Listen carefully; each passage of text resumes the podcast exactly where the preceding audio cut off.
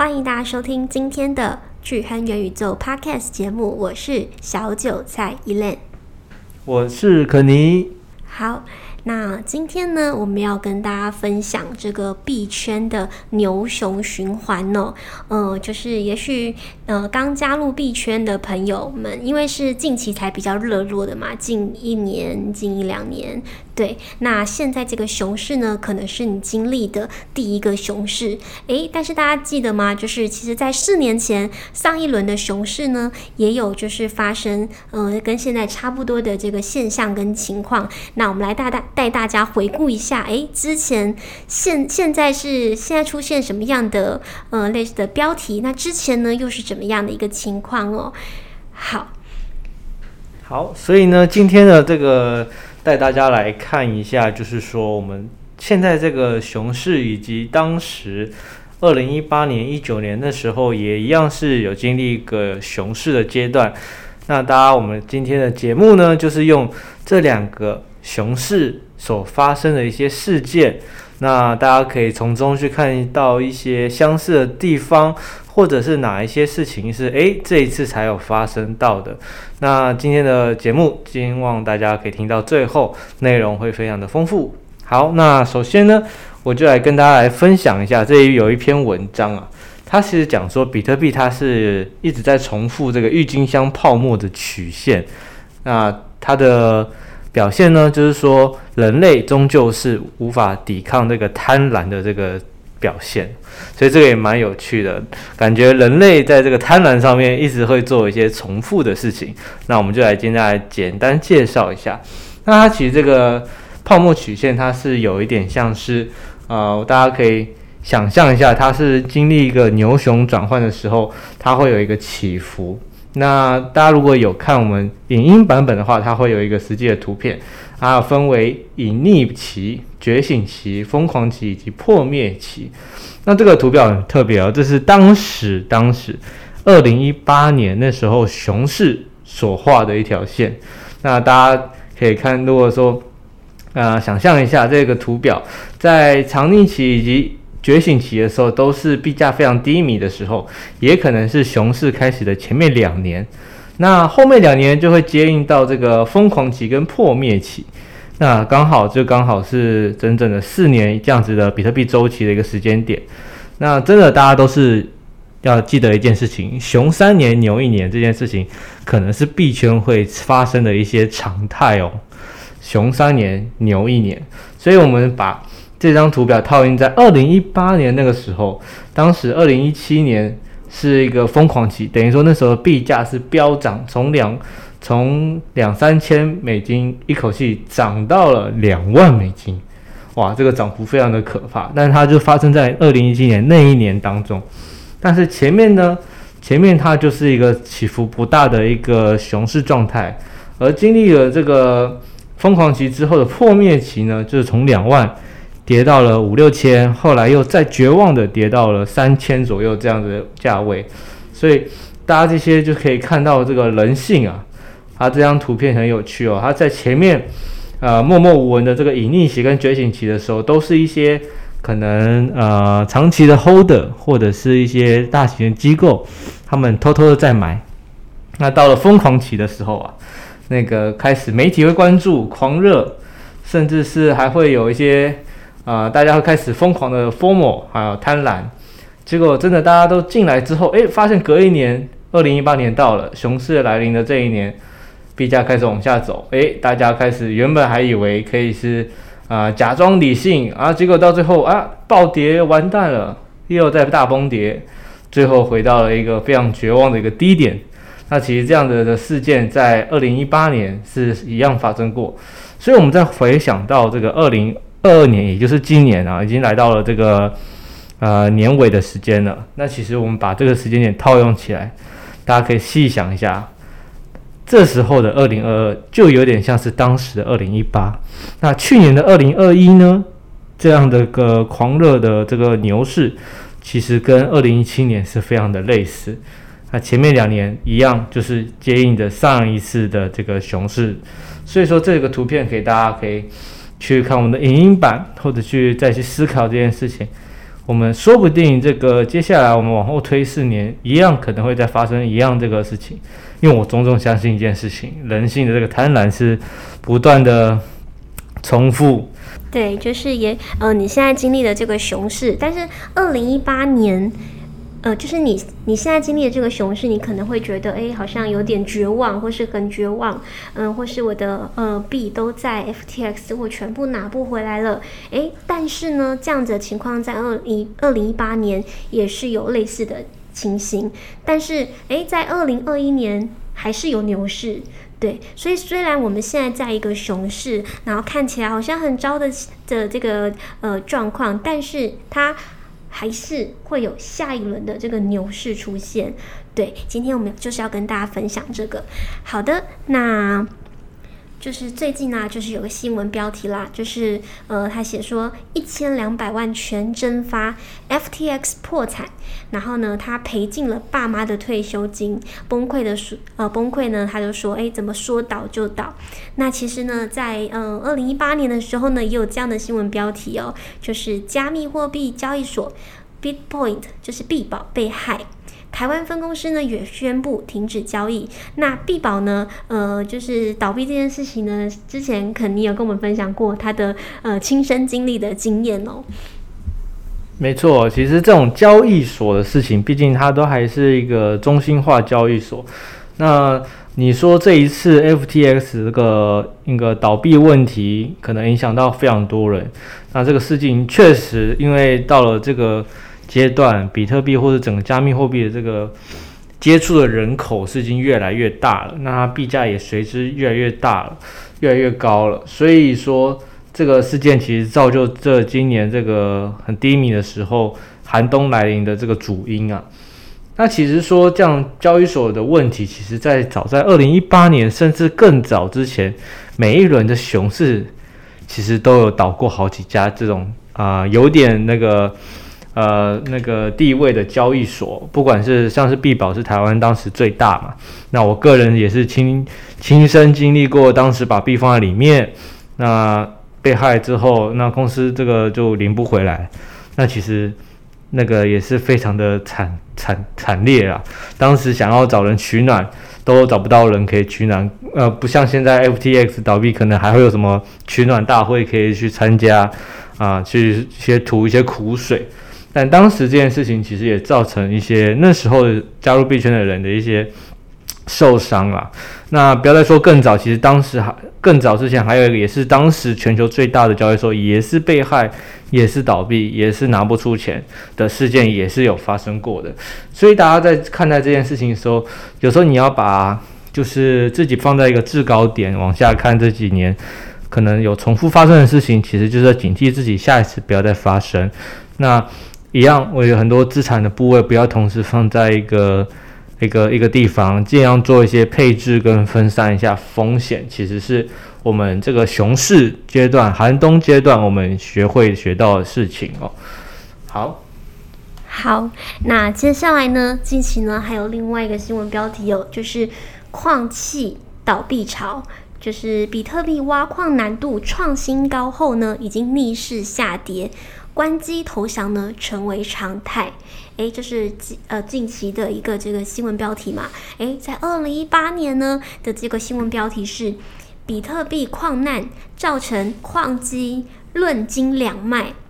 NVIDIA 和比特大陆担心吗？诶，好像看起来是差不多的这个情况哦。那这个其实我们刚刚讲到的是这个交易所的这个问题嘛？那交易所的问题啊，我们有比照一下，可能当时以及今年发生的一些状况、一件事件。那其实这个挖矿的问题一直以来也是我们这个币圈的人也很常关心的一件事情，甚至有人会把这个挖矿的这个状况来当做是找那个进场点或者出场点的一些依据哦，因为挖矿这件事情毕竟是呃。在营运，像是比特币来讲，营运比特币整个最底层这些矿工们，他们是占了非常重要的一个角色。那其实现在这个状况，以现在新闻讲到这些很大的一些挖矿公司企业都开始关机投降，那已经成为常态。等于说，在最近这些事情发生了，在币圈里面的来来那个挖矿的人来说，其实已经变成是一个习以为常。因为毕竟二零一八年发生过一件事情，在四年前也发生过一件，也发生过这个熊市挖矿要退出的这个事事件，所以在当时二零一八年那个矿难发生的时候，大家可能会把机器啊都卖掉啊。那其实现在也是一样发生一样的事情，矿难真的也是跟着比特币周期一直在运行的，所以大家在这个时间点其实也不用太恐慌。那看到一些新闻标题，不要感觉那个非常的耸动，就就开始对于这个呃这个市场发生就是一些比较不好的一些观感。没错。好，那同样是挖矿哦，就是近期呢另外一个新闻呢，就是诶币圈崩了，网红呢三百万挖矿惨赔七十五 percent。自嘲变韭菜，好，这个是近期的。然后二零一八年呢，也有这个，就是，呃，但是二零一八年这个是在社会版面的新闻啦。哎、对，呃，挖矿赔钱超火大，他呛这个蒋友清去哪找，去找哪排的轮椅比较舒服？呃，哀告恐吓不起诉。嗯，对。好，那其实这个这个当时二零一八年这个。这个这个新闻事件，我之前也有在直播讲座也有提到啊，就是那时候蒋友青是那个蒋家第四代嘛，他当时也他这也算是一个呃话呃话题人物，那算也算是在网络上算是一个小有名气的一个角色。那当时这种挖矿，大家在社会上面其实都非常的反感，而且是极度反感。如果你有挖矿，可能一一旦被爆出来，有可能。就是会被查税表啊，或者是被舆论压力给去抨击，所以说当时这个是上社会版面的啊，这个因为挖矿赔钱很火大嘛，那造成这个蒋家第四代这位蒋友青就是有上了这个新闻版面。但是现在来讲，今年这个挖矿这个事情，其实慢慢这几年挖矿，大家呃已经开始比较可以开放的去讲了。那这个当时这个网红三百万就是我们讲的这个九妹嘛，当时她在年终的时候就拍了一集影片，说她挖矿，然后那个赚了多少又赔了多少啊，赔的幅度也不小，七十五趴，那自嘲自己是已经变成韭菜了。所以在这这几年当中，这个社会感感官的转变，其实也是蛮有趣，可以让大家去探讨的。一样的事件发生，但是。当时可能大部分社会是不不不赞同，那但是今年其实还是有网红来这边来讲这个挖矿事件，表示可能还是有一些啊、开放了。我觉得这个大家可以比较比较去正面去看待这件事情。对，就是看起来没有这么这么的这么的。可怕了，对，恐慌，对，就是之前呢是在社会新闻嘛，嗯，因为那时候其实大家对比特币呢没有没有。没有这么多的人有对比特币有这样的信仰，大家对这个还是很陌生的。诶，但但是呢，到了这个时候呢，诶，大家甚至可以呃稍微自嘲一下，就是比较没有这么呃严肃去看待这件事情。好，然后呢，近期呢，其实这个来到一个比较稍微嗯、呃、严肃的一个话题了，就是嗯。呃也有这样子的新闻标题哦，近期就是投资虚拟币失利，台中男坠楼身亡，这个是近期。好，这件事情就是令人、呃、觉得非常的嗯、就是默哀一下这个事件，那我们都不希望发生。诶，但是在二零一八年呢，也有类似的新闻标题，嗯，就是垮掉的年轻一代，韩国多起自杀事件被认为。与比特币大跌有关。好，那这个就是有没有，就是听起来都是非常的恐怖，对。但是这个是不管是在最近，然后更是在四年前，都是一样有这样子的情况出现。那这边还是先呼吁一下大家啦，就是在投资。都呃，投资都是有赚有赔的嘛，对。那你在投资的本身呢，你要衡量一下自身的风险，千万不要鸡蛋呢压在同一个篮子上面。对，你不要把你的全部的身家呢，虽然我们看好这个呃比特币未来的这个发展，它的走势，但是呢，你也不能把你全部的身家全部压上去。对，你可以投资的资金呢，应该是就是你。呃，这一笔资金就算损失了，但是对你的就是生活是不会有任何影响的。要分散投资，然后不要把所有的钱都压在这个地方。好，没错，那其实这样的事情也是呃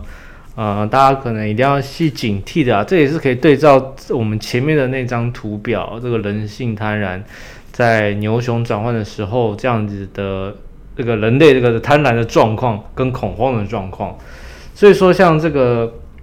有这些自杀啊，或者是坠楼身亡这些事情，其实在一八年的时候一样有发生。所以我可以理想呃，可以理解的说，其实他们。可能真的是当时刚进入，可能前面那一年非常的风光，赚了那个非常的多非常多钱。那但是到了这一年，诶，那个熊市来临的时候，其实，在加密货币里面，它的那个速度是非常快的，风险也是啊、起伏非常大的。所以大家还是要就是小心，然后同时做好刚刚我们一链小韭菜讲的这些配置，不要把这个。这个重重那些金额太大的部位压在这个上面，然后造成这个生活上有一些困难，就非常的不好了。对，因为你其实你最近说这个呃交易所倒闭，可是其实在这个银行也有可能有经营不善倒闭的问题，就是其实这个在任何的产业都有可能发生。对，所以呢，我们还是要尽量的，就是避免，呃，减少。如果你遇到这样的情况，因为很难说，我们都不知道什么时候会会会不会发生这样的事情。对，我们会不会遇到？会不会运气不好，哪天就遇到了？所以呢，我们还是要尽量的，呃，控制这个你的风险控管，让它，呃，如果发生的话呢，你可以受到的伤害程度是最小的哦。好，那接下来呢，这个呢，最近有个新闻标题是这个 Luna。嗯，这是哦，这是去年有一个新闻标题，这个 Luna 市值大家还记得吗？Luna 币去年暴跌，哎、嗯，但是它在暴跌之前，它，它的市值，哦、对它市值呢已经超越了这个 DOT，嗯，排名升至第九位。那呃，在二零一七年的时候，其实就是在。熊市之前的那个牛，对不对？嗯、还没有跌下来之前，这个是，是很好的新闻。对，是一个好像很乐观的景象。然后呢，在二零一七年的时候，也有这个 ICO 融资金额破十六亿美元，年成长六百趴。诶，是泡泡沫化的开始吗？其实像出现这样子的热潮之后呢，诶，诶，对，所以说就是。在这种大事件爆发、熊市会爆炸之前，其实他们前面那一年牛市的新闻是非常的乐观，那可能就是会让大家觉得哦，不赶快进去就来不及。但是其实这种都是很有时候会是一种陷阱啊，所以大家可能一定要关注。像这种今年 Luna 事件，大家一定很熟悉，但去年它可是从几十块涨到几百块这样子的惊人涨幅，大家是一片看好。但谁知道今年才隔不到啊、一年的时间，它就直接变成壁纸，暴跌了九十九趴，归几乎等于等于是归零了。那当时二零一七年其实一样，ICO 是非常热潮的，大家疯狂对于一些新新开发的一些币种都是一拥而上，有什么币他就买什么。但是呢，到了隔一年熊市二零一八来临的时候。几乎百分之八十六都已经跌破当时它的发行价，甚至有很大部分都是已经成为壁纸，甚至是这种大家完全就是没有价值的币种了。所以这其实这件事情就是可以去对照啦，就是熊市大家可能要比较可以看出哪些东西是好的，因为坏的东西它一定会表现出来，像是 Luna 或者是。这个 FTX 这种有事件的、有问题的，可能就是一句话啦，就是海水过后就知道谁没穿裤子了这样的这个谚语。那其实熊牛市的时候，大家真的大家完全看不出来，诶，这个币或者这家交易所，或者这个项目怎么这么非常的好这样子。但是其实它背后，我们有我们看不到的一些状况。这其实去年十月的时候，我朋友就在说，就是诶。就是怎么感觉大家身边的人开始都在接触虚拟货币，他都心里想说，哎，这该不会就是高点吧？就是对，因为当像我们股票，然后散户都进场的时候，散散户一片看好的时候，哎，是不是代表是不是这个马上股市要反转？哎，结果果不其然，上呃去年的高点是在十二月，十二月，对，不久之后呢，立刻就经历了这一波的这个熊市，然后朋友就是哎，然后他也有经历那时候 Luna 币暴跌。然后，然后这一次的这个 FTS，它也是放了非常多的资金在里面。嗯，对。那你说就是，呃，这个就是真的是运气不太好啦。对，那我们希望大家都可以不要碰到，但是也不是所有的这个币，所有的交易所都是有问题的。对，我们还是要谨慎的筛选，然后谨慎的去呃去做这个分散风险。好，那另外呢，最近啊，就是这个黑天鹅作者，呃。也说了，这个比特币房市泡沫呢，都是宽松环境下长出的毒瘤。诶，这个称比特币是毒瘤啊，肿瘤，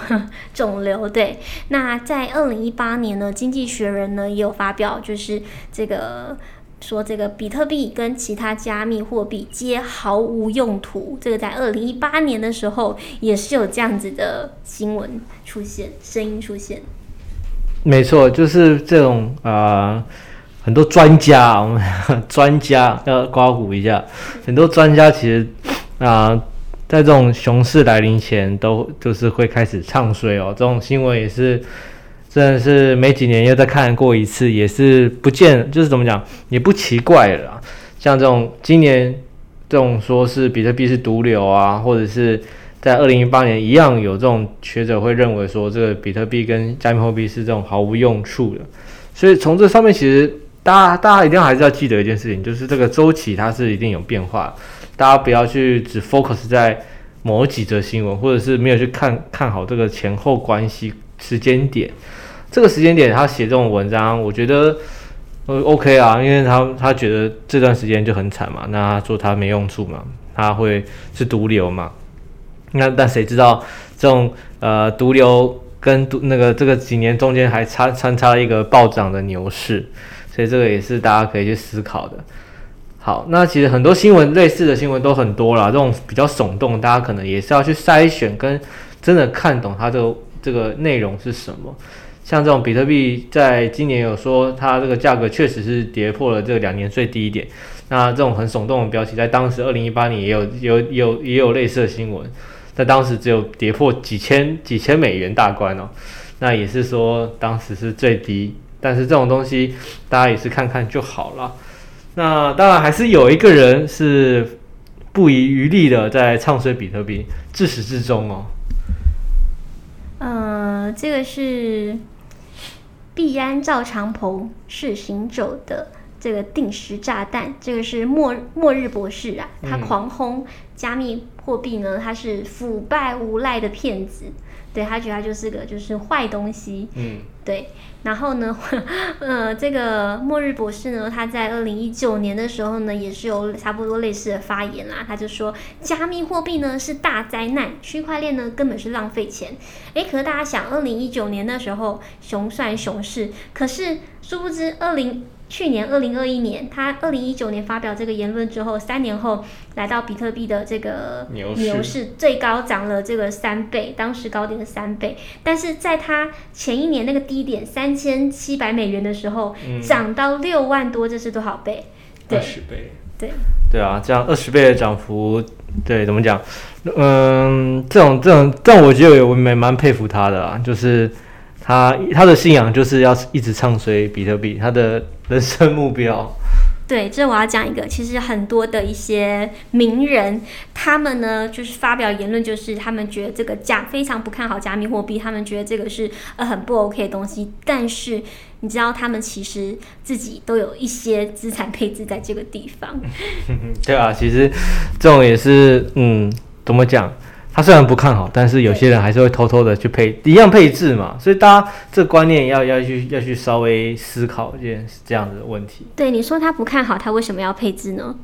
对，因为说真的，呃，我觉得投资赚钱终究还是这个看结果论嘛。那他他当然觉得这个东西是哇毫毫无用处，是个坏东西，但是他可以赚钱，坏东西可以赚钱，他当然要可能也要掺一脚嘛。对，所以说这个大家可以去思考一下，这种这种这些呃有些声量的这些名人啊、专家啊，这种就是他他发表言论，可能你也要还去多多去思考他背后的一些含义，或者看一些其他的新闻，像比如说之前那个呃那个股神巴菲特一直很看，也是他也是觉得。比特币是这个老鼠药嘛，这种坏东西。但是说真的，他投他他他的旗下的公司都有投资这种比特币的这个相关投资的这种公司，他一样有投资。所以说，就是大家还去思考这个问题，我觉得会慢慢看出来这些新闻，它到底在这个背后的意义是什么。好，另外呢，这个比特币已死呢，这五个字呢，呃，也是再度上了 Google 的热热搜哦。然后今年已死了十五次，总共死过四百五十五次。这也蛮好有趣的，这些很多新闻啊，就是怎么讲，就是因为跟着时事嘛，它好的时候，它就疯狂的吹捧这这个某个商品；那它坏的时候，就极力的。打压或者是看衰这样子的这个商品，所以说比特币在这过去十三年里面呢、他已经被这些啊、媒体啊国外媒体就是写的文章啊，就是公开这样发表的文章啊，已经刺死了四百五十五次，可能任何什么比特币即将泡沫归零，或者是比特币即将死亡，或者是将血本无归这样子的这种。字眼哦，都已经在 Google 上面，大家可以去搜寻看看。真的啊，他已经统计，已经总共十三年内死了四百五十五次。但是大家可请看，现在币价还在，还活着。所以说这样是很有趣的一个现象啊。所以大家在这个选择阅读这个媒体试读的能力，我觉得是我们也是接下来要进入这个 Web 三领域，大家要去思考，好好去精进的一个地方啊。对，说不定大家一片不看好的时候，诶，它突然就起来了。这也对，这也很很难说。好，那呢，接下来呢，跟大家分享一下呢，接下来十二月其实有很多这个呃区块链的活动。台北区块链周呢，就在这个十二月十二号到十七号登场哦。没错，它是由我们这个国外的一群那个呃，就是说应该说是亚亚洲裔吗？台裔的这个。这个美一些，嗯，怎么讲？美国人吗？台裔美国人啊，一些华侨，华侨，对对对，他就是他们这个组织叫做不知道这个，因为道其实 DAO 这个道其实是接下来 Web 三很重要社群的一个观念，他们组成这个道，然后来那个把这个国际型的这种。区块链周、区块链活动搬来台湾台北，所以这个也是在下个礼拜哦，下个礼拜在我们这个微风这个这个台北这边就会举办这个区块链周，大家有兴趣的朋友可以去上网搜寻一下这个 Taipei Blockchain Week，它会有一些报名的相关资讯，大家也不要错过。这个其实也是对于一些刚接触的朋友们，可能可以去去了解的一个一个管道。那它也会针对一些。啊、工程师啊，因为工程师其实 Web 二到 Web 三，像 Web 三的领域，其实对于一些工程师，他的一些训练，他也有针对这样的角色去开办的这个开发者训练营。所以，对于一些工程师朋友想要进去 Web 三，了解 Web 三这个营运状况、技术问题，其实是可以去报名参加的。那其实这个对于我们这种文组的朋友们，可能就没办法接触啊。那这种对于理科相关的非常厉害的朋友，可以去看看。那接下来呢，活动还有啊、NFT Taipei 哦，这个活动也是蛮有趣的，因为 NFT 话题在去年已经开始发烧发热哦，那但是今年